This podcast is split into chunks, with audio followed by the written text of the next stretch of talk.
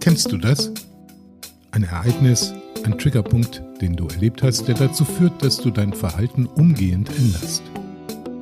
Ein Moment, in dem du begreifst, dass du dein Denken und Handeln ändern musst, um im digitalen Zeitalter unternehmerisch erfolgreich zu sein. Das ist der Moment der Wahrheit. Der Moment der Wahrheit. Podcast von D-Quarks, der Plattform für die unternehmerische und gesellschaftliche digitale Transformation. Dieses Mal mit Nikolaus Reitmeier, Social Entrepreneur und Co-Founder von Kina, dem Social Impact Brand. Gastgeber des D-Quarks Podcast, der Moment der Wahrheit, sind Carsten Hendrich und Michael Pachmeier. Willkommen zum Podcast Der Moment der Wahrheit. Diesmal wieder ein Special, bei dem wir nicht über die digitale Transformation im Unternehmen reden, jedenfalls nicht direkt. Diesmal ohne Carsten Hendrich, den ich an dieser Stelle herzlich grüße. Der wird beim nächsten Mal wieder dabei sein.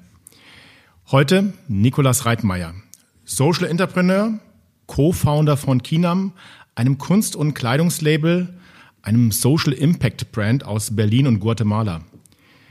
Dieser mit einem Menschen, mit dem ich in besonderer Weise eng verbunden bin. Dein erster Job, Nico, war in meinem Team. In einer der großen Unternehmensberatungen hast du mit uns andere Unternehmen bei der digitalen Transformation begleitet. Man sagt ja, dass einem der erste Chef das ganze berufliche Leben lang prägt. Bin mal gespannt, was du dazu sagst später. Zum Abschied ähm, habe ich dir gesagt, dass ich sehr beeindruckt von dir bin, wie du dich in dieser Zeit, wo du bei uns gearbeitet hast, dich um 180 Grad gedreht hast. Wie deine Begeisterung und Enthusiasmus für Strategieberatung gewichen ist, nachdem du Teil dieses Systems warst, nachdem du verstanden hast, was in dieser Firma wirklich wichtig ist, was die Menschen dort antreibt und wie sie getrieben werden. Du bist anders als andere bewusst ausgestiegen hast dein Leben, deine Arbeitsschwerpunkte komplett verändert. Aber ganz ehrlich, und das zeichnet dich aus, du hast Haltung. Und die Konsequenz, mit der du deine Haltung lebst, finde ich sehr beeindruckend. Und die Ernsthaftigkeit, mit der du Standpunkte beziehst, darüber möchte ich gerne heute mit dir reden. Nico, bist du eigentlich ein typischer Vertreter der Generation Y? Erstmal herzlichen Dank für die Einladung, Michael, und herzlichen Dank auch für die sehr warmen Worte. Für mich sehr geschmeichelt. Ähm, ja, um auf die Frage einzugehen, Generation Y, da würde ich dir, wenn du mir die Frage so stellst, gerne die Gegenfrage stellen. Was ist denn für dich die Generation Y? Naja, das ist ja soziologisch gesehen, das sind ja alle so die Menschen, die ähm, im digitalen Zeitalter aufgewachsen sind, ja, die so zwischen 1981 und Mitte der 90er Jahre geboren sind und du bist 31 Jahre heute alt, also bist eigentlich ein Kind dieser Generation Y, die halt mit diesem Internetzeitalter aufgewachsen sind, ganz im Gegensatz zu mir, der sich eher so als Digital Immigrant bezeichnen muss, weil zu meiner Zeit ähm, gab es halt noch Langspielplatte, Radio und ähm, Schwarz-Weiß-Fernsehen mit drei Programmen. Ja. Äh, danke, danke für die ähm, Erläuterung, was du damit eigentlich meinst. Ich habe jetzt mal die zwei Begriffe mhm. Internet und den Begriff Why mhm. aufgenommen. Also ich glaube, da sind wir schon ganz nah dran an den entscheidenden Faktoren, die dann vielleicht dazu führen, dass wir als mhm. junge neue Generation etwas anders aufgestellt sind. Ich glaube ganz klar, das Internet als Repräsentant für Technologien, die uns zur Verfügung standen, im Vergleich zu vielleicht älteren Generationen, die uns befähigen, Dinge zu tun. Beispielsweise, ich habe meine Masterarbeit geschrieben, ohne ein Buch aufzumachen. Und es ist, glaube ich, ein riesiger Vorteil, wenn man statt in die Bibliothek zu laufen, dort dann erstmal nach dem Büchern zu suchen, dort die dann durchzublättern, wenn man stattdessen einfach bei 20 PDFs SCRGF und dann den Suchbegriff eingibt. Mhm. Ich glaube, die Auswirkungen hinsichtlich der kognitiven Effizienz sind, sind äh, sehr, sehr groß vielleicht dann auf der Gegenseite sozusagen die emotionale Perspektive, ähm, das Wort Why, Generation Y, also in den vielen Definitionen, die ich oft darüber gehört habe, schwang auch immer mit, dass diese Generation einen gewissen emotionalen Antrieb hat oder eine Suche nach einem Purpose, dieses mhm. Why, also dass man immer nach einem Warum sucht und nicht nur einfach sozusagen blind versucht, seine Bedürfnisse hedonistisch zu befriedigen. Und ähm, ich würde schon sagen, dass ich auf jeden Fall diese zwei Kriterien erfülle. Ich beobachte mich manchmal selbst. Ich verwende teilweise zwei Handys gleichzeitig. Nicht, okay. nicht nur, weil dann die Akkulaufzeit doppelt so lang ist, sondern weil tatsächlich ich ein kleines iPhone habe, um mit einem Daumen WhatsApp zu bedienen und dann noch auf dem anderen Handy den Browser was natürlich schon, wenn man sich das von außen anschaut, als jemand, der gar kein Handy benutzt, äh, schon so wirkt, als sei diese Generation, von der ich ein Repräsentant bin, sehr technikverliebt. Ähm, aber auch gleichzeitig muss ich sagen, dieses Why, diese ja, dieser Drive, irgendwie etwas, äh, etwas zu bewegen. Ich weiß nicht, woher er kommt, aber er trifft auf mich zu wo ich mich vielleicht aber auch abgrenze von dieser Generation, weil ich muss sagen, so in meinem ähm, Verständnis, so wie ich das auch von anderen oft gehört habe, wie die Generation Y beschrieben wird, schwingt auch immer so ein bisschen mit, dass vielleicht ein paar der Tugenden aus der vorherigen Generation äh, so ein bisschen verloren gegangen sind. Und da würde ich sagen, weiche ich vielleicht ein bisschen ab. Weil Was wären das für Tugenden gewesen? Vielleicht die Tugend, äh, sehr diszipliniert Schmerz lange zu ertragen, ohne sich zu beschweren. Und vielleicht auch äh, die ein oder andere, das ein oder andere Mal seine eigenen Interessen runterzuschlucken mhm. und oftmals ja, nicht, zu, nicht, nicht zu schnell einzufordern und auch einzustecken mit all den positiven und negativen Effekten. Ähm, natürlich äh, Fortschritt, aber auch gleichzeitig Burnout-Gefahr. Ne? Ähm, was ich sagen will, ist, ich war auch noch einer der letzten Jahrgänge, die bei der Bundeswehr waren. Und ich bin jetzt zwar in Berlin tätig, bin wenn du mich von außen siehst, würde ich mich als schon als modernen Hippie bezeichnen. Mhm. Allein weil unsere Modeprodukte bunte Maya-Jacken aus dem Dschungel äh, sind. Aber ich war auch gleichzeitig bei der Bundeswehr und habe auch sehr lange im Leistungssport kompetitiv äh, mich bewegt und habe, glaube ich, auch noch so ein paar der Tugenden aus der älteren Generation mitgenommen. War das dann auch so ein bisschen der Anlass, dann nach dem Studium, hast ja Innovationsmanagement und Strategie ähm, studiert und hast auch sich sehr viel mit Startups beschäftigt mhm. und und Entrepreneurship. War das dann auch der Grund zu sagen, okay, ich gehe jetzt in eine Strategieberatung und ich möchte Unternehmensberater werden? Das ist ja so eigentlich das, das, das Klassische, wenn man nicht so genau weiß nach dem Studium, was man machen möchte, dann geht man in eine Strategieberatung. wenn man in, eine großen, in eine der großen ähm, Brands dann geht, dann ähm, hat man ja auch entsprechende Karriereabsichten dahinter.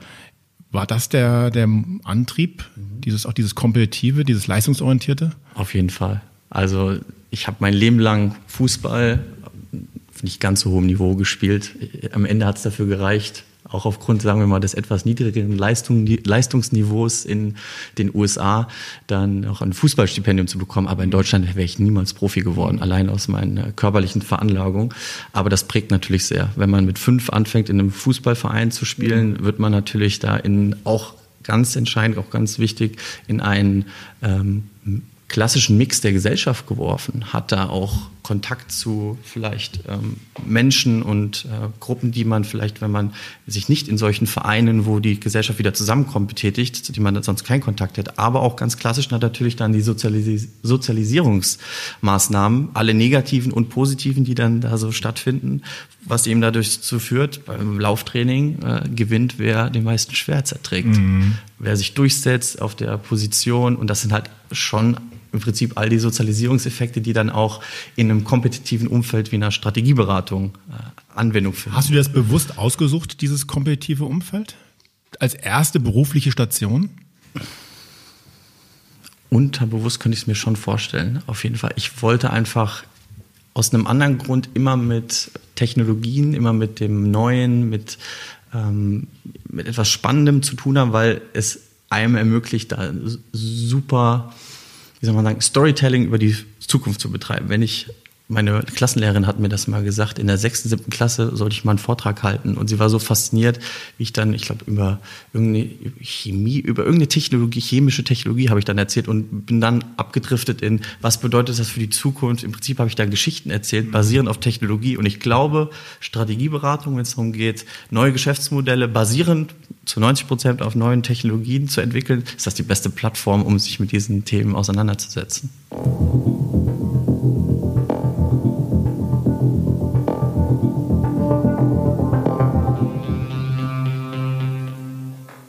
Was war für dich der Moment der Wahrheit, wo du dann angefangen hast zu verstehen, das ist nicht mein Umfeld und ähm, wo, du, wo dieser Veränderungsprozess bei dir angefangen hat? Mhm.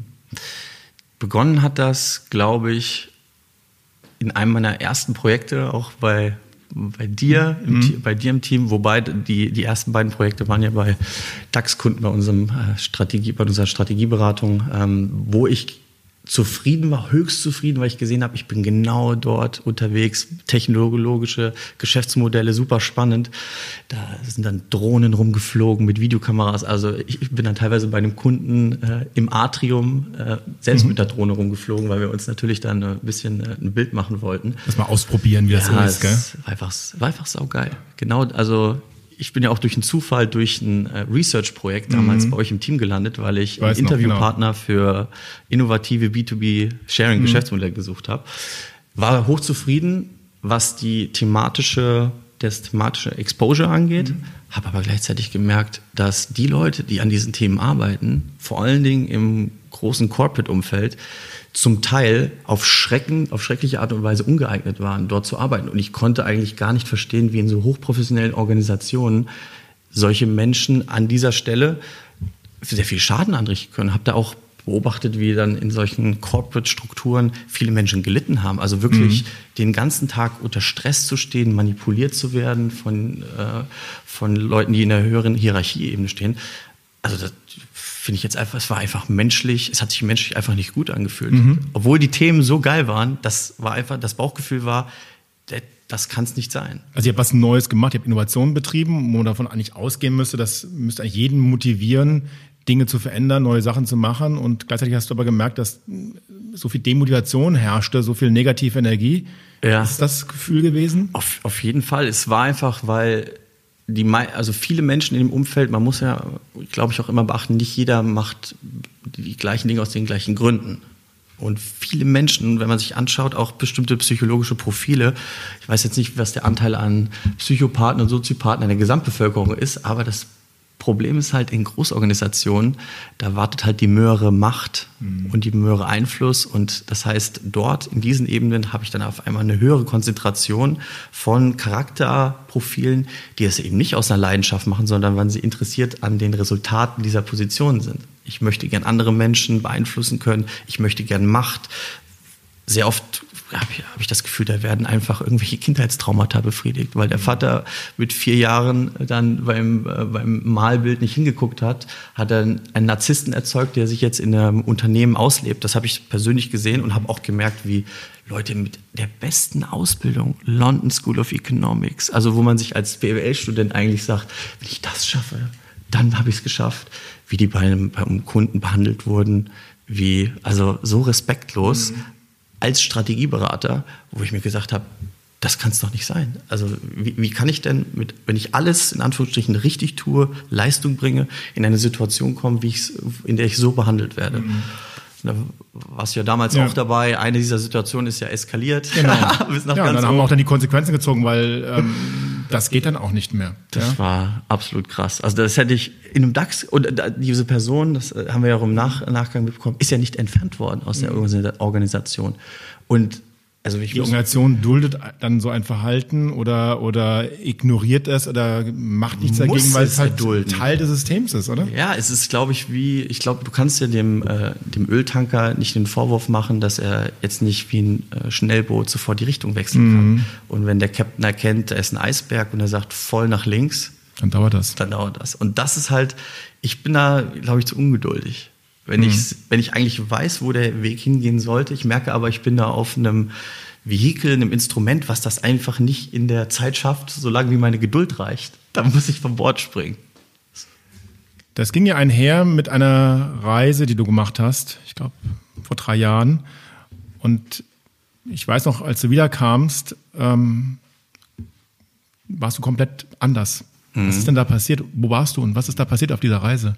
Da muss ich meiner äh, ehemaligen äh, Kollegin und immer noch Freundin Lena Jacobi danken. Die kennst du ja auch noch mhm. von, von damals. Ähm, wir haben uns bei einem PwC Bootcamp, einer Fortbildungsmaßnahme kennengelernt und haben dann einfach den Kontakt gehalten, obwohl wir in unterschiedlichen Teams waren. Und irgendwann fragte mich dann Lena in Frankfurt, ob ich nicht Lust hätte, bei einem ähm, Flüchtlingsprojekt mitzuwirken äh, im Libanon das war in der Zeit, wo der IS dort im, in Randgebieten des Libanons. Das war 2017, glaube ich. Genau, mhm. sogar noch tätig war. Und äh, ich weiß noch, das war ganz interessant, als sie mich das fragte und ich mir das vorgestellt habe, auch die, die sozusagen die Aussicht darauf, an die syrische Grenze zu fahren. eine Stunde oder zwei Stunden von dem Gebiet entfernt, wo der IS noch tätig Mhm. war. Das hat mich richtig aufgewühlt, weil ich habe gemerkt, oh, ich habe Angst. Ich habe richtig Angst. Was passiert denn da? Ich war ja vorher bei der Bundeswehr, ne? also Mhm. mit dem Selbstverständnis, oh, Angst gibt's ja eigentlich nicht. Ne? Angst lassen wir nicht zu. Es war also ein sehr interessantes Gefühl, so in dieser, dieser, äh, diese Auseinandersetzung mit mir selbst. Und dann waren da noch andere Menschen, die auch in dem Projekt ähm, sich schon äh, engagiert hatten, haben mich überzeugt. Und dann bin ich äh, dann tatsächlich mit dieser Gruppe ähm, nach ähm, in den Libanon geflogen und wir haben da zwei Wochen lang ein kleines äh, Projekt gemacht. Wir haben mit äh, einer Schule zusammengearbeitet, haben da so ein kleines Feriencamp gemacht. Ich war da der Fußballtrainer. Das heißt, deine Kernkompetenzen dann das war übertragen in dieses, in dieses ähm, Social-Projekt. Ja, das war, ja, das war klasse. Ich habe da einfach Trainingspläne gemacht und man muss da muss beachten, die Kinder, die wir da betreut haben, waren eben ein Mix aus sowohl Kindern aus dem Libanon als auch syrischen Flüchtlingskindern. Und das Ziel war auch, dass man eben durch diese Sport und einfach nur diese, diese, diese ähm, Spaßformate dann auch einmal da ein, ein, ein, eine Verbindung schafft. Was da wirklich entscheidend war für uns, wir haben dann auch Ausflüge gemacht an die syrische Grenze. Das Hauptprojekt war in Beirut selbst, aber wir sind dann eben auch in die Flüchtlingslager äh, gefahren. Äh, also da waren da waren mehrere Gespräche und Abende, wo ich, ja, da war ich, bin ich emotional an die Grenze gekommen. Da haben alle von uns auch, fast ausschließlich jeder hat irgendwann mal da äh, geheult, geweint, wie man es auch ausdrückt, weil das, das, womit man da konfrontiert wurde, das ist keiner gewöhnt hier in der westlichen Welt. Das, war, das waren im, im Wesentlichen auch Gespräche mit dem ähm, Cousin von einem der Kinder, das bei mir in der Fußballgruppe war. Der war dann einfach übers Wochenende auch dort an der Schule, hat sich da daneben gesetzt und da wurde mir schon gesagt, es wäre etwas, ähm, etwas nicht, nicht heikel, aber ich sollte schon vorsichtig sein, wenn ich mit dieser Person, äh, wenn ich mit dieser Person spreche, weil er ähm, für die Hisbollah tätig ist, was völlig normal ist im Libanon. Das ist teilweise dann äh, auch einfach äh, eine Sache der Verteidigung der, der eigenen Dörfer. Und der, dieser Mann war 19 Jahre alt. Ich war damals 26, aber ich hatte nicht das Gefühl, dass ich da mit einem 19-Jährigen spreche, sondern eher mit jemandem, der weitaus älter als 40 ist. Der Grund dafür war, dass er schon seit drei Jahren in der Hisbollah tätig war, ist damals, glaube ich, weil sein Dorf vom IS übernommen wurde, ähm, dort tätig gewesen. Und er war zu dem Zeitpunkt, ähm, ich glaube, äh, Leiter einer Gruppe von zehn anderen Kämpfern. Hat sich da innerhalb von zwei, drei Jahren hoch, hochgearbeitet, hochgekämpft, muss man sagen. Und äh, hat mir dann Geschichten erzählt, das lässt jeden aus unserer, äh, hier aus unserem Umfeld aus den Wolken fallen.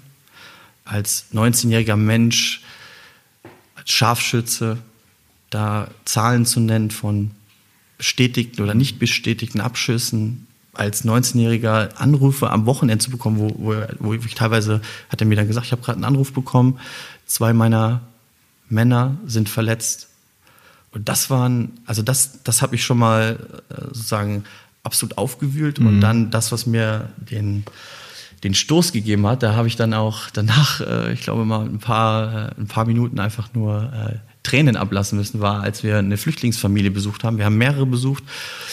Aber ich als PwC-Berater mit schönem äh, Gehaltscheck, mit Bonus ne, und äh, eine Woche vor Libanon, ich habe die Schuhe zum Glück nicht mitgenommen, weil die waren komplett weiß. Was waren das für Schuhe? Schöne Nike, richtig schöne Nike-Schuhe, komplett weiß. Die Art, die, wenn man sie einmal beim Festival anzieht, kannst du eigentlich wegschmeißen. So, so Sneakers, ja. ja, schöne okay. Sneakers, 200 Euro. Okay. Ja, also eigentlich normaler Preis. Du kannst auch viel teurere Schuhe kaufen. Wenn du dir irgendwelche Yeezy Boots kaufst, dann kannst du sogar noch eine Woche anstehen dafür. Auf jeden Fall habe ich dann mit einer der Familie ganz intensive Gespräche ge ge geführt, wurden gezeigt, wie die Häuser, äh, das zerstörte Haus, die Großmutter war im Nebenraum und die Großmutter war krank und die Familie hat uns dann erzählt, was sie in sechs Monaten für die Medikamente ausgeben und das waren die 200 Euro. Das hat mich, das hat mich schon bewegt. Hatte ich an, angegriffen, gell?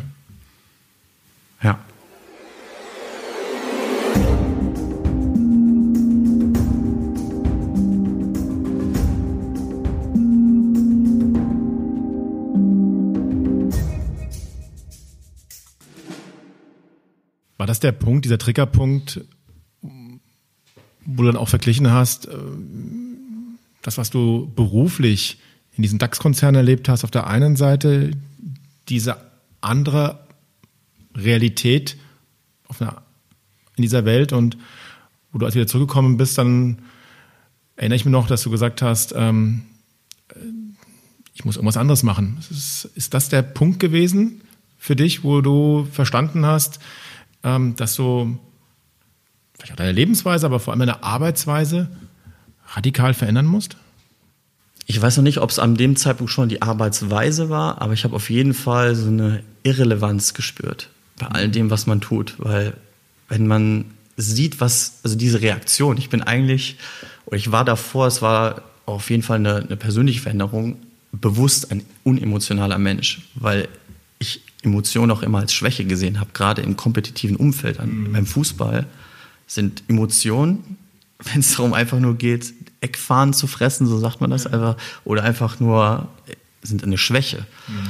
Und da habe ich aber im Prinzip, ich habe einfach, da, das wurde so ein bisschen geöffnet bei mir, weil ich habe mich da immer bewusst abgegrenzt, ne? also versucht bewusst nicht emotional zu sein. Aber das ging in der Situation im Libanon ging nee, das gar das nicht mehr. nicht mehr. Und das, das heißt, da ist was aufgebrochen, mhm. was dann auch hinterher nicht mehr komplett zuwächst und ich einfach nur gespürt habe, dass was wir hier tun, a ist der, die Diskrepanz zwischen unserer Lebensrealität und der Lebensrealität dort viel zu groß viel zu, also das war, das, das lässt sich nicht mehr, wenn man äh, versucht, versucht zumindest wertegetrieben zu sein, dann funktioniert das System nicht mehr.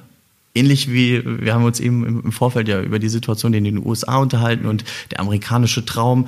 Für mich einfach so das Gefühl, inwiefern kannst du einen idealistischen Traum leben, wenn du wenn der auf Werten beruht, die du, denen du eigentlich komplett widersprichst auf anderer Stelle, mhm. nämlich sozusagen die Behandlung der Minderheiten, vor allen Dingen der, der schwarzen Bevölkerung in den USA, kann der amerikanische Traum überhaupt existiert haben, mhm. während die, Ver, die Versklavung von Minderheiten sozusagen parallel geschehen ist.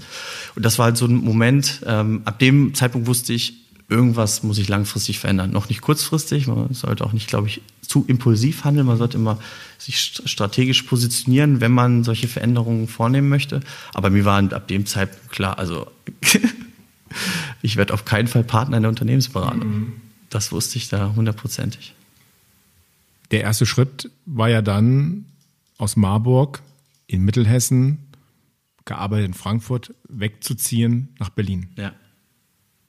Aber in Berlin hast du dir nicht einfach so eine Wohnung genommen, sondern du bist, ich würde mal sagen, in ein anderes Projekt ja. eingestiegen. Ja.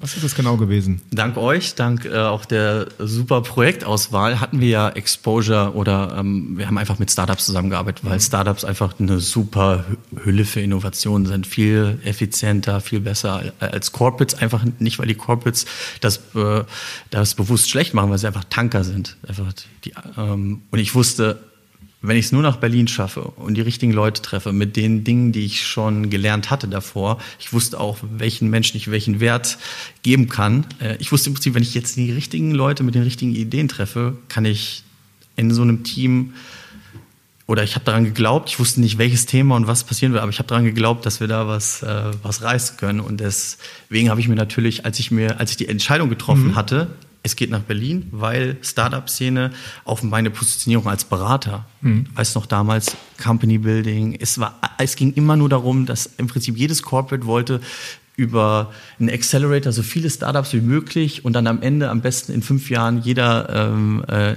die, die Aktien des neuen Amazon halten. Mhm. Ja?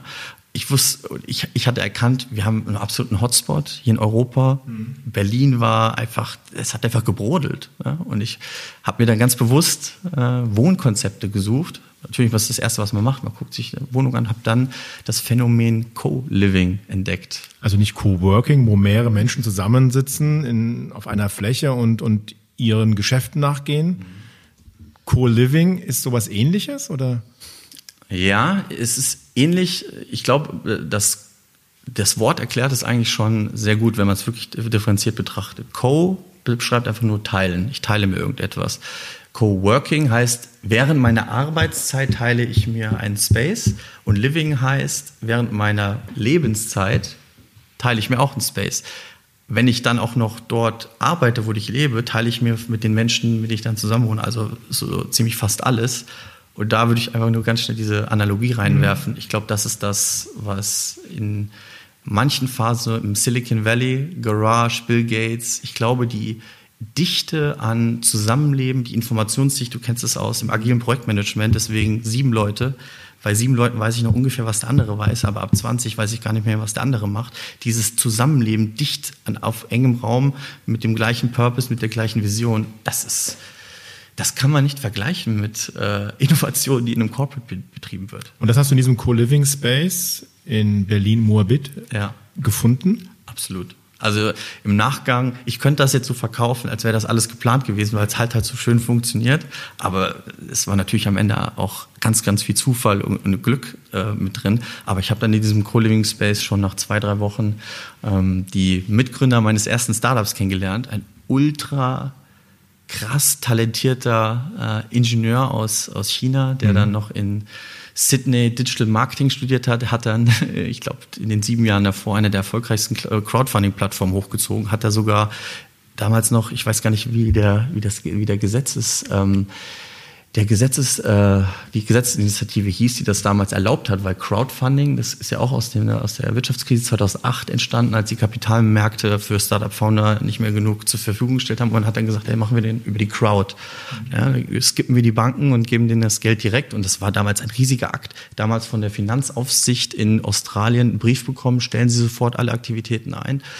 Sechs Wochen später wurde er eingeladen zu einem Termin, hat mal seine Position dargelegt und äh, zwei Monate später hat dann die Zentralbank diese Position adaptiert und Crowdfunding war erlaubt. Also er hat uns sozusagen noch andere Teammitglieder, die dann auch in diesem Co-Living Space waren. Einer meiner allerengsten Freunde heute noch, äh, Daniel aus den USA.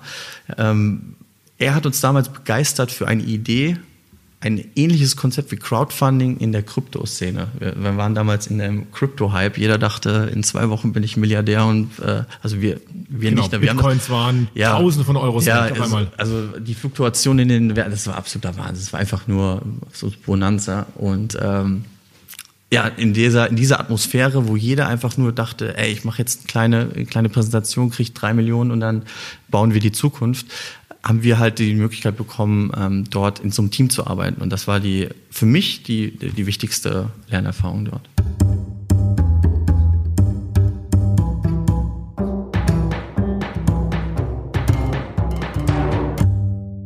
Und da hast du dann auch deinen neuen Co-Founder und Partner Oschko kennengelernt? Genau, so nach, sagen wir mal, grob acht, neun Monaten, während wir immer noch an dem Krypto-Startup gearbeitet haben, habe ich dann auf einer Party meinen jetzigen äh, Co-Founder kennengelernt. Und das war, das war einfach nur eine emotionale Geschichte. Da, wo, wo ich gemerkt habe. Also wieder eine emotionale Geschichte? Alles ist Emotion. Im Endeffekt ist alles Emotion. Mhm. Ähm, weil ich, ich habe ich hab mal eine, eine, Studie, war das eine Studie oder ein, ein, Video, da wurden Menschen in einen Computertomographen geschoben. Dann haben die da irgendwelche Rätsel gemacht, die mussten eine Entscheidung treffen und die haben halt die ganze Zeit das Hirn gescannt. Und was sie da herausgefunden haben, immer wenn eine Entscheidung getroffen wurde, hat ganz kurz das emotionale Zentrum aufgeleuchtet. Bing! Und danach auf einmal der Neokortex. Oder ich, ich hoffe, ich bespreche jetzt die Hirnregion richtig aus, die, die für rationale, abstrakte Gedanken zuständig ist. Und was ich darum für mich rausgenommen habe, ist, wir treffen jede Entscheidung emotional und bilden uns dann so ein rationales Konstrukt und tun das so, als wäre das objektiv, aber in Wahrheit. Versuchen es dann hinterher zu erklären. Ja, das mhm. ist, also, und das war auch so ein Moment, als ich mit meinem Co-Founder damals gesprochen habe. Er hat eine Geschichte, eine Geschichte damals, oder er hat mir seine Geschichte erzählt. Die hat mich emotional so umgehauen.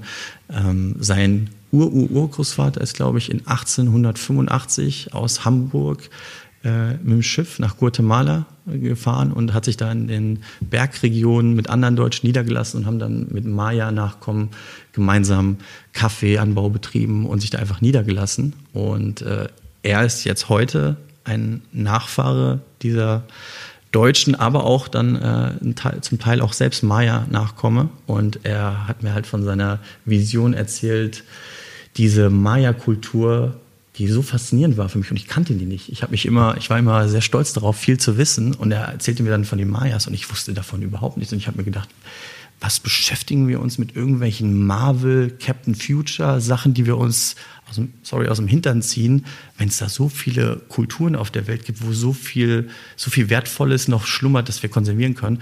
Und dann haben wir herausgefunden, dass die in 2017 mit LiDAR-Scannern, also diesen ähm, Laser-Radar-Scannern, die sie für, auch für autonome Fahrzeuge einsetzen, mhm. da sind sie über den Dschungel geflogen in Guatemala und haben herausgefunden, dass die Pyramiden, die sie bis heute gefunden haben, selbst die krassen Pyramiden, Tikal kennt man vielleicht, ungefähr zwei bis fünf Prozent der Pyramiden sind, die da noch schlummern. Mhm. Die haben im Prinzip, es gibt ein super geiles Video, kann man sich mal angucken auf National Geographic. Die haben dieses Dschungelgebiet gescannt und haben dann sozusagen den Layer unten sichtbar gemacht. Überall Pyramiden, überall. Das ist, das, das, das werden wir nicht mal in fünf Generationen alles ausbuddeln können. Und in jeder Pyramide könnte theoretisch ein, ein Maya-Kunstwerk lauern, was wir übrigens äh, in unserem Startup, äh, wir machen auch Maya-Workshops und bringen Leuten bei Maya-Schriftzeichen zu lesen und ihre eigenen Namen zu schreiben. Stell dir mal vor, du bist im Dschungel, kannst, unterstützt ein eine, äh, soziales Projekt, was, was Menschen aus Guatemala Maya-Nachkommen befähigt, dort tätig zu sein, ihre eigene Kultur zu mhm. beschützen und dann findest du vielleicht nur etwas raus, über die Menschheit in irgendeiner Pyramide, wo irgendein Zeichen vielleicht aus einer Kultur stammt, was eigentlich nicht stimmen kann. Also das sind so Dinge für mich, wo ich glaube, das ist so Abenteuerfeeling, so ein bisschen nicht Indiana Jones, ganz wichtig. Indiana Jones ist ein ganz schlechtes Beispiel für Archäologen, weil egal wo er hingeht, macht er nur alles kaputt und stiehlt. Aber so ein bisschen das, das Excitement für etwas, etwas, un, etwas Verstecktes zu entdecken. Ja, auch, auch, auch wieder Respekt vor einer Hochkultur zu haben, ja, und vor den Dingen, vor Traditionen zu haben. Das, glaube ich, ist auch ganz wichtig. Und das kommt ja auch in den Gesprächen ähm, und in den Erläuterungen und in euren Präsentationen ja auch rüber. Ihr, ihr nutzt ja alte Webtechniken, alte Färbeverfahren, um was heute zu machen, um, um Jacken zu produzieren. Kannst du da ein bisschen was erzählen, was das Besondere an diesen Jacken ist und wie euer Geschäftsmodell aussieht und wir haben ja vorhin gesprochen, dass ihr einen Social Impact Brand ähm, erzeugt habt. Was das Soziale an diesem, an dieser, an diesem Brand, an dieser Marke Aha. ist? Da ist es ganz interessant. Da kommt der Rückschluss wieder zu dem Libanon-Projekt, weil eine der Haupterkenntnisse, die ich erkannt habe, wir haben damals, glaube ich, 10.000 Euro vorher eingesammelt, bevor wir darüber geflogen sind, haben von diesen 10.000 Euro dann den Schulhof im Nachgang wurde der umgebaut, als wir schon, als wir schon weg waren. Was ich aber auch erkannt habe, ist, danach war das Projekt vorbei. Und das ist, ähm, als ich dann auch mit den Leuten da vor Ort gesprochen habe, ist das einer der Hauptprobleme von, äh, von Charity, von Wohltätigkeit, dass es oft projektbasiert ist, es ist nicht planbar über zehn Jahre, man ist immer in der Bittstellerposition und so weiter. Und ich habe mir gedacht, was es eigentlich braucht, ist eine Einkommensquelle, also ein Geschäftsmodell, was dauerhaft, planbar über 20, 30 Jahre jedes Jahr Summen investiert und ich wirklich langfristigen Aufbau betreiben kann. Im gleichen, im gleichen Moment habe ich da, habe ich da mich einfach gefragt. Das war ist wieder ein, ein, historischer Rückschluss. Ich war 2006 auf der UNO UNIS UN Weltjugendkonferenz und das Thema damals war The Role of the Corporation in Today's World. Es ging darum, welche soziale Verantwortung und, über Unternehmen eigentlich erfüllen sollen. Da waren Vortragende von Walmart und die Worte, die da gewählt wurden, die waren alle nice. Mhm. Aber ich habe bis heute immer noch kein Unternehmen gesehen, das einen substanziellen Teil seines Umsatzes, also einfach zahlenmäßig, in soziale Projekte investiert. Was meinst du substanziell? Es ist schwer, jetzt eine Zahl zu finden. Wir haben uns da auch lange gefragt, allein 5% sind auch schon toll. Und irgendwann haben wir dann gesagt, vielleicht gibt es da irgendwelche Hinweise aus der Geschichte, weil erfolgreiche Organisationen, dazu zählt alles, auch Religionen, ja, haben ja aus irgendeinem Grund Erfolg gehabt. Deshalb haben sie überdauert. Die, die keinen Erfolg hatten, die gibt es heute einfach nicht mehr. Ähm, und da, wenn man sich das anschaut, so das Prinzip des Umverteilens von reich nach arm, gibt es in fast jeder großen Weltreligion. Im, in der christlichen Religion ist das der Zehnte. Ein Zehntel von dem, was ich habe, sollte ich zurückgeben. Und irgendwie über die Brücke sind wir dann auf 10 Prozent gekommen. Man muss natürlich, wenn man sich im marktwirtschaftlichen Umfeld bewegt, kann ich nicht sagen, ich gebe 70 Prozent meines Gewinns ab, ist einfach nicht realistisch. Mhm. Aber wenn ich jetzt sage, ich, ähm, und das ist auch witzig, wenn man sich anschaut, wie Talente heutzutage in Generation Y gestrickt sind, gibt es Studien aus dem, äh, ich glaube, Harvard Business Manager, dass die Top-Talente, also die, die wirklich die super gut sind, die sind bereit, 20 Prozent Gehalt Einbuße in Kauf zu nehmen, wenn das, wofür sie arbeiten, einen Purpose hat. So, da ist das Ding doch schon. Wenn ich 20 Prozent, ja, also klar ist jetzt eine völlig simplifizierte Rechnung, aber wenn ich durch Purpose und da reden wir noch nicht davon, dass wir agile Projektmanagement-Tools, dass wir natürlich alles, was uns das Internetzeitalter zur Verfügung stellt, da als Instrument nutzen. Wenn ich aber allein schon dadurch, dass Menschen durch den Purpose bereit sind, zu investieren, 20 Prozent an Personalkosten spare und Innovation ist in einem großen Teil Personal, ja, dann fällt es mir auch nicht schwer, da 10 Prozent von abzugeben. Das heißt aber, das Geld, diese 10 Prozent, gebt ihr in soziale Projekte. Das ist nochmal zusätzlich zu dem, was die Menschen verdienen, die euch die Jacken in Guatemala machen. Genau. Ja? Also nochmal klarstellen. Also ja, ja. 10 Prozent eures, eures Umsatzes oder eures Gewinns? Umsatz. Eures Umsatzes ja. gebt ihr in soziale Projekte vor Ort. Aber die Frauen, die ähm, euch helfen, diese Jacken herzustellen, die kriegen noch mehr nochmal fair und anders bezahlt. Ja, absolut. Also mhm. vielleicht, um die Frage zurückzukommen, was machen wir? Simplistisch darzustellen, eine nachhaltige ähm, Modemarke mhm. bauen wir auf als ersten Schritt. Wir werden das natürlich sukzessive, deswegen haben wir auch noch viel mehr Content, Education. Wir reden hier über Kakao, den die Mayas erfunden haben, Avocados, den die Mayas erfunden haben. Wir reden hier langfristig davon, dass wir das zu einer Lifestyle-Brand ne, erweitern, wo mehrere Kacheln alle immer mit dem gleichen Prinzip 10% wieder zurückfließen lassen. Und da sammelt sich dann hoffentlich, das ist unser Ziel, so ein Pool an, an Funds. Und dort wollen wir dann einfach auch gar nicht diejenigen sein, die damit dann durch die Welt laufen, sondern uns einfach die Projekte, die NGOs oder die Töpfe aussuchen, wo wir glauben, dass basierend auf unserer Vision oder Mission, den Mayas ähm, eine bessere Zukunft zu verschaffen und diese Kultur zu konservieren, dass wir da dann gezielt einfach als Funding Source, wir wollen Funding Source sein. Mhm. Also, eine Quelle für mhm. eine Finanzierung, um diese Kultur und den Menschen in diesen Regionen ein besseres Leben zu ermöglichen. Absolut. Die Idee mhm. davon ist, ist, auch, ist auch witzig, wie man sich das dann so im Nachgang dann äh, herleiten kann. Ich habe damals, als ich in 2009 angefangen habe, in den USA zu studieren, war in meinem ersten Jahr hatte ich einen super Prof, der war ehemaliger US Marine, war dann Chemieingenieur, aber war einfach so eine richtige Führungspersönlichkeit und hat Business Philosophy das war der erste Kurs, dass man auch nochmal wirklich versteht, was ist Business überhaupt, wozu dient das Ganze. Glaubt man gar nicht, dass man das dann doch in den USA lernt, weil man immer diese Extreme hat. Da hat man diese Liberal Arts Colleges, wo ich echt sagen muss, sowas, so eine, sowas gibt's in Deutschland nicht, weil da, das kostet 50.000 Dollar im Jahr. In Deutschland, was ist Durchschnittsausgabe pro Student? 6.000 bis 9.000 Euro. Aber da, in dieser Bubble, auch in der Ivy League, das sind alles Bubbles, da bekommst du Dinge beigebracht in den USA, die eigentlich gar nicht für den Durchschnittsamerikaner ähm, ähm, applikabel sind. Aber was dann auch im Rahmen dieses Businesskurses stattgefunden hat, war der Gründer von Tom's Shoes. Das ist sozusagen einer der Urväter des Charity Marketings, hat damals einen Vortrag bei uns gehalten.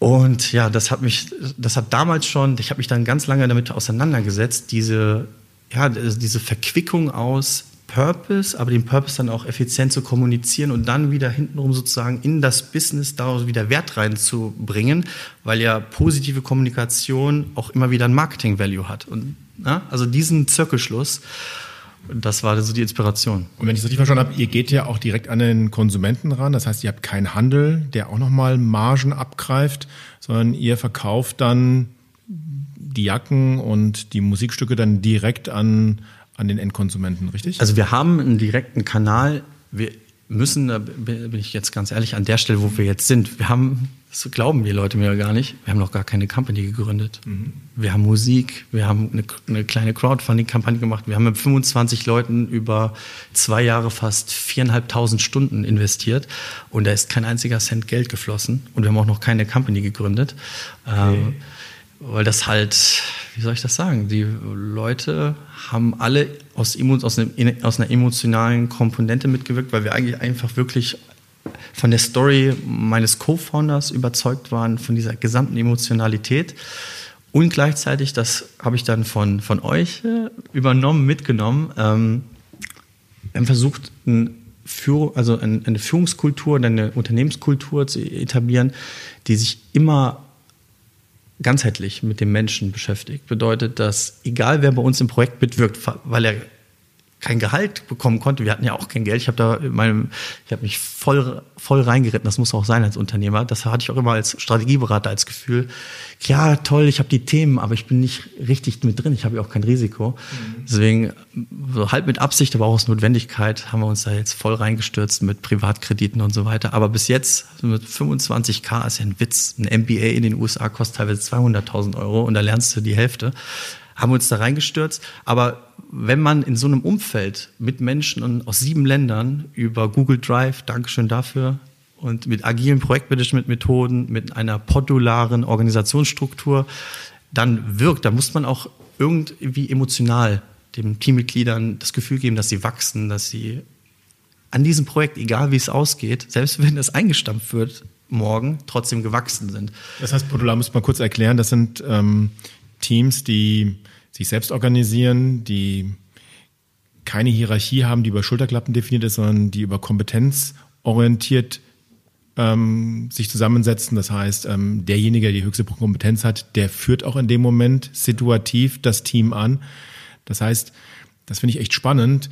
Ähm, normalerweise ist es ja immer umgekehrt. Da fängt man an, äh, hat man eine Idee, stellt einen Businessplan auf und fängt dann an, erstmal mit Rechtsanwälten und Steuerberatern tagelang zu diskutieren, wie jetzt die beste, günstigste, optimierteste Rechtsform ist. Der Kuchen wird verteilt, bevor er ge gebacken wurde. Exakt. Und ihr habt etwas geschaffen, das finde ich faszinierend, ähm, dass ihr euch erstmal mit Leuten hingesetzt habt und erstmal diese Idee ausgearbeitet habt. Und jeder gibt da seine Kompetenzen und, und, und, und seinen Spirit auch seinen, hinein. Und dann schaut ihr mal, ob das überhaupt funktioniert, weil man ja ehrlicherweise auch, wenn es dann mal funktioniert, das Formal ja noch nachziehen kann. Absolut. Und während Corona kannst du dir vorstellen, wie viel besser es ist, noch gar nicht seinen äh, Hut in den Ring geworfen zu haben.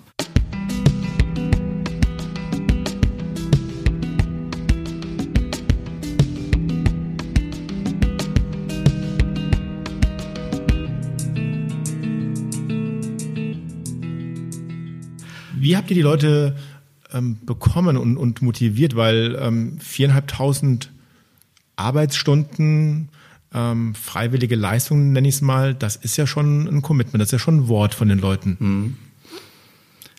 Wie, eigentlich müsstest du es beantworten, Michael. okay. Eigentlich müsstest du es beantworten, weil äh, die Führungs- Art. Natürlich hat jeder immer seine eigenen äh, Art und Weise, das auszulegen. Mhm. Ich, ich, mag auch, ich bin ganz ehrlich, das Wort Führung ist bisschen, ist mir ein bisschen zu hierarchisch, ne? zu, auch zu sehr kontrollierend. Ich würde es eher inspira inspirierend oder befähigend, äh, Befähigung würde okay. ich es eher nennen, weil auch in, in, Deutschland wissen wir ja historisch, der, der, dieser, dieser Begriff ist einfach mhm. schlecht belegt. Mhm. Ähm, aber ich glaube, es geht darum, dass man wie du es auch damals gemacht hast im Team, du hast immer gesagt, ich, ich manage ein Team, nicht Einzelpersonen. Mhm. Dass man einfach versucht, in einer Konstellation von Menschen Vertrauen zu schaffen. Und wenn ich, das ist so witzig, wenn ich zwei Parteien habe, die sich nicht verstehen und ich gehe als neutrale Person separat zu Person A und erzähle der Person A, warum denn Person B doch eigentlich doch eine geile, ganz geile Person ist. Gehe dann zu Person B und erzähle auch dieser Person, was denn eigentlich der geile Aspekt. Auf einmal hast du dann wieder eine Brücke und was dann entsteht, bist wieder raus, du hast dann vielleicht ein bisschen Gespräche geführt. Mit, was daraus entstehen kann, ist dann emergent und kann auch viel größer werden als die Summe der Einzelteile. Und das ist halt faszinierend, wenn du die richtigen Leute emotional, es geht immer nur um Emotionen, die richtigen Charaktertypen, nicht, ich brauche keinen Designer viele Menschen können designen, aber ich brauche den Charakter dahinter. Mhm. Und, und, das, und das ist halt Startup, Michael. Ne? Da musst du nicht in der Großorganisation das dann nehmen, was dir vorgesetzt wird. Und äh, ne, dann einfach, ja, ich habe es ja erlebt, wie ihr da euch aufreiben musstet, um die ganzen Kindheitstraumata von manchen, äh, von manchen Managern da zu verarbeiten, wenn du dir das von vornherein aussuchen kannst. Und ich habe die Hälfte des Teams beim Feiern in Berlin rekrutiert. Und das ist auch Berlin. Das muss man auch sagen. Das, was da passiert ist, würde ich jetzt mit meiner, ja, meiner Erfahrung, dass ich in den USA lange gelebt habe, auch in China mal, habe auch mal studiert, nur in Berlin. Nirgendwo anders wäre das möglich gewesen. Die Kombination aus internationalen äh, Talenten, der Kultur des Inklusiven, einfach auch aus einer, aus einer Tradition heraus und auch die, sozusagen dieser Veränderungsdrang, dieser Pot und dann auch in einem Co-Living-Konzept, wo nur so Leute reinziehen. Also es war, Dieses Co-Living ist schon, wenn es geil gemacht ist, ein unfassbares Tool. Also damit können wir die Welt verändern, glaube ich. Glaubst du, dass Organisationen sich in solche netzwerkartigen Strukturen hineinentwickeln müssen, um mehr zu bewirken, um zum Beispiel nachhaltigere Geschäftsmodelle zu entwickeln? Weil in der Corona-Krise ist mir schon deutlich geworden, dass wir jetzt nochmal fundamental darüber nachdenken müssen, ob wir die Wirtschaftsweisen und die Geschäftsmodelle, die wir haben, ähm, ob die wirklich ähm, nachhaltig genug sind, ähm, dass wir hier dauerhaft die nächsten Jahrzehnte auf diesem Planeten ähm, gut und, und, und fair und auch ressourcenschonend leben können. Ähm, glaubst du daran, dass es leichter ist, in solchen netzwerkartigen Strukturen so etwas zu realisieren? Mhm, auf jeden Fall. Einfach, auch das finde ich, es erschließt sich logisch sehr schön. Digitalisierung bedeutet ja im Wesentlichen im Wesentlichen, dass wir Verbindungen schaffen, wo vorher keine waren. Diese Verbindung dann mit immer mehr Daten sozusagen, dass sie immer mehr Datenaustausch betreiben und in dem Kontext auch alleine Business Development, im Startup Business Development, wenn du da richtig gut bist und mein Freund Daniel Dessau aus den USA ist da wirklich, der war es war inspirierend, wenn man gesehen hat, wie viel, mit wie vielen potenziellen Kooperationspartnern er dann erörtert hat, wie inwiefern unsere Visionen übereinander liegen, wie wir die ähnlichen Risiken teilen, die gleichen Technologien nutzen. Und dann sind wir wieder beim Thema Vertrauen. Mhm. Halt nicht zwischen Menschen, sondern Organisationen. Da muss ich mich fragen, wie muss ich denn organisatorisch aufgestellt sein, um in der Lage zu sein, einer anderen Organisation zu vertrauen, was auch bedeutet, Risiko einzugehen. Es kann auch sein, wenn ich acht Kooperationspartner habe, sieben davon bringen uns nach oben und einer ich sage mal jetzt auf Deutsch, der verkackt's richtig und zieht uns dann vom Image runter. Natürlich, das gehört dazu, aber ich muss erstmal die Offenheit haben.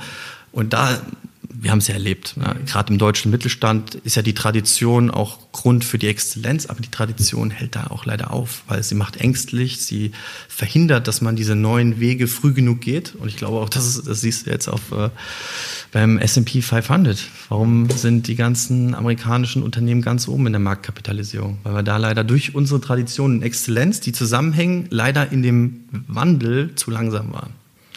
Es ist vollkommen richtig und das, was du am Anfang beschrieben hast, ähm, von deinen ersten Projekten in diesen DAX-Unternehmen, ähm, wie da die Menschen miteinander umgegangen sind, auch mit euch umgegangen sind, mit dir umgegangen sind, das hängt ja auch mit einem Menschenbild zusammen und das hängt natürlich auch damit zusammen, dass man dir per se erstmal misstraut hat, weil man in diesen Organisationen, weil Führungspersönlichkeiten, ähm, Vorstände, Geschäftsführungen ähm, nicht das hundertprozentige Vertrauen in alle Mitarbeiterinnen und Mitarbeiter haben und dadurch kommen dann auch diese ganzen Kontrollmechanismen und diese ganzen Demotivationsfaktoren. Das ist meine Erfahrung. Mich würde aber nochmal interessieren, du hast ja BWL studiert. Würdest du denn im Nachhinein sagen, dass du richtig gut ausgebildet worden bist für das, was es heute braucht? Gegeben durch meine ganz besonderen Studienumstände. Ich muss ganz ehrlich sagen, ich habe mich während des Abiturs auch, auch ich war ich war wirklich ein, ein Spätstarter. Ich sah mit 19 aus wie 15. Mhm. Ähm, ich sah mit 14 aus wie 11. Mhm.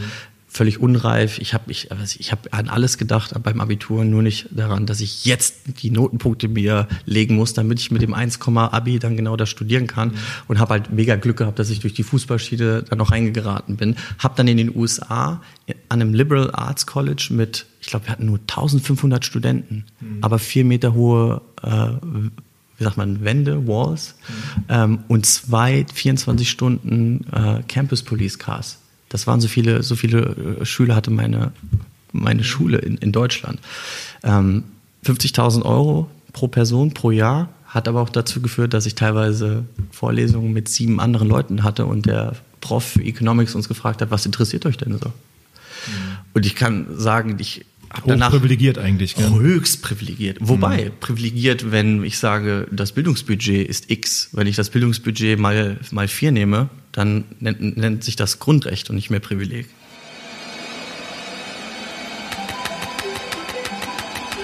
wenn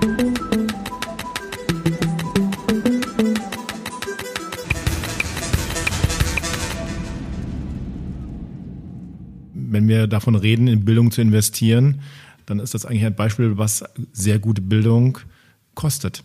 Und was es uns dann auch wert sein muss als Gesellschaft, dieses Geld aufzubringen. Der Return on Investment, Michael, das, das lässt mich wirklich verzweifeln. Wenn man sich anschaut, allein auch aus einer jetzt, jetzt also rational und emotional. Rational, welche Skills muss ich wann in junge Menschen einbringen? Wie hoch ist die Lernkurve? Wie hoch ist mein Invest von Zeit und Ressourcen in Bildung wann? Und wenn ich mir dann anschaue, dass wir unsere Investment Opportunities nicht realisieren. Wobei, ich muss sagen, natürlich im globalen Vergleich sind wir immer noch super, aber darauf kann man sich nicht ausruhen. Wie viel Ressourcen wir glaube ich, langfristig sparen könnten, wenn wir einfach fokussierter in die frühkindliche Bildung, die Unterstützung, mhm. auch die Befähigung von Eltern emotional. Wenn ich mir anschaue, dass diese Narzissten äh, in den Großkonzernen ihre Kindheitstraumata von, die ihnen früher angetan wurden, verarbeiten, da muss ich einfach nur dafür sorgen, dass die Eltern vorher, bevor sie Kinder bekommen, befähigt werden, da ganzheitlich stabile ja, mhm. und dann auch hinten raus einfach dann in die Jugend investieren, ich sperre die mit 30 Leuten in einen Klassenraum. Ich lasse meine Freundin, eine Freundin von mir ist Grundschullehrerin, die kommt gar nicht hinterher, weil das System mm. das nicht hergibt. Und was ich jetzt sagen will ist, wenn man jetzt sagt, ja, wir haben kein Geld, haben wir gesehen, wir kein Geld haben, bei Corona dann auf einmal haben aus vollen Geld, Kassen. Haben wir doch Geld gehabt, genau. Auf einmal doch. Mm. Geld ist sowieso nur Tinte auf Papier. Das darf man nicht zu laut sagen. Ähm, wenn ich mir dann anschaue, es wäre doch möglich. Und der Return on Investment, was, was machen denn diese Kinder, wenn ich jetzt auf einmal die Klassen halbiere mhm. oder noch kleiner mache? Ich habe es ja erlebt. Ich habe dann auch an der Uni Marburg meinen Master gemacht, mhm. hat dann hat auch seine Vorzüge gehabt. Und es war einfach auch durch die, ja, wie soll man sagen, einfach durch den Anspruch, der da gestellt wird, aber individuelle Förderung. Ich habe den Kontrast gesehen. Ja. Und ich raufe mir die Haare, wenn ich mir als Staatsoberhaupt oder als, äh, als Manager vor Augen führe, was wir für ein riesigen Mehrwert generieren könnten, wenn wir einfach jetzt über unseren Schatten springen und sagen, jedes einzelne Kind ist ein, Poten ist ein potenzieller Changemaker und, auch, und wird unsere Welt in 20 Jahren, ich meine, wir werden irgendwann alt. Das war das Prinzip über Jahrmillionen. Wir machen die nächste Generation gut, damit wir uns im Alter keine Sorgen machen müssen. Wir leben noch im Überfluss. Siehst du dich als Changemaker, als Veränderer in dieser Welt? Ich habe ein Problem damit, sich selbst zu bezeichnen wenn am Ende von dem, was ich gemacht habe, irgendjemand das über mich sagt, wäre ich froh. Aber ich würde jetzt, also ich, ja, ich habe so ein bisschen immer Hemmung zu sagen, ich bin ein Changemaker. Ich würde gern Change machen, aber ich würde mir nicht gern den Titel anhängen. Was ist denn für dich Erfolg? Erfolg ist, wenn natürlich bedarf eine äh, Definition von Erfolg auch immer so einen gewissen äh, einer gewissen ähnlichen Vision. Also wir müssen uns erstmal äh, eigentlich, worüber reden wir, welchem Aspekt Erfolg? Wenn er sagt, Erfolg im Kontext des Zusammenlebens und Glücks aller Menschen in Zukunft, dann ist für mich Erfolg, dass wir die Welt äh, gerechter, nachhaltiger machen und um ehrlich zu sein, langfristig so ein bisschen, ne, da kommt der Technologe daraus raus, jeden einzelnen Winkel des Universums erforschen. Was nicht heißt, dass wir die Welt sozusagen vernachlässigen und jetzt hier Raketen hochjagen, während die Innenstädte brennen. Mhm. Es ist zwingend erforderlich, dass wir erstmal ein Betriebssystem entwickeln. Betriebssystem, damit meine ich alles, womit wir uns beschäftigen.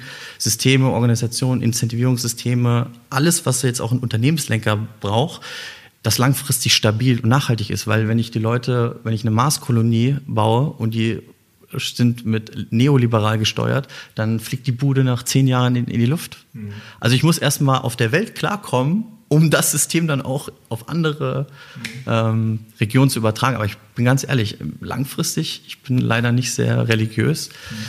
geht es für mich darum, und im Dschungel zu graben ist übrigens das Gleiche, weil äh, Space ist Archäologie. Mhm. Genauso wie im Dschungel kann ich auch auf, auf dem Mond graben oder auf dem Mars und dann was rausfinden, was ich noch nicht weiß. Und ich glaube, das ist the human condition. Diese Neugier, Neugier über alles zu stellen. Du wirst immer jemanden finden, immer einen Menschen finden, der in das tiefe schwarze Loch reinspringt.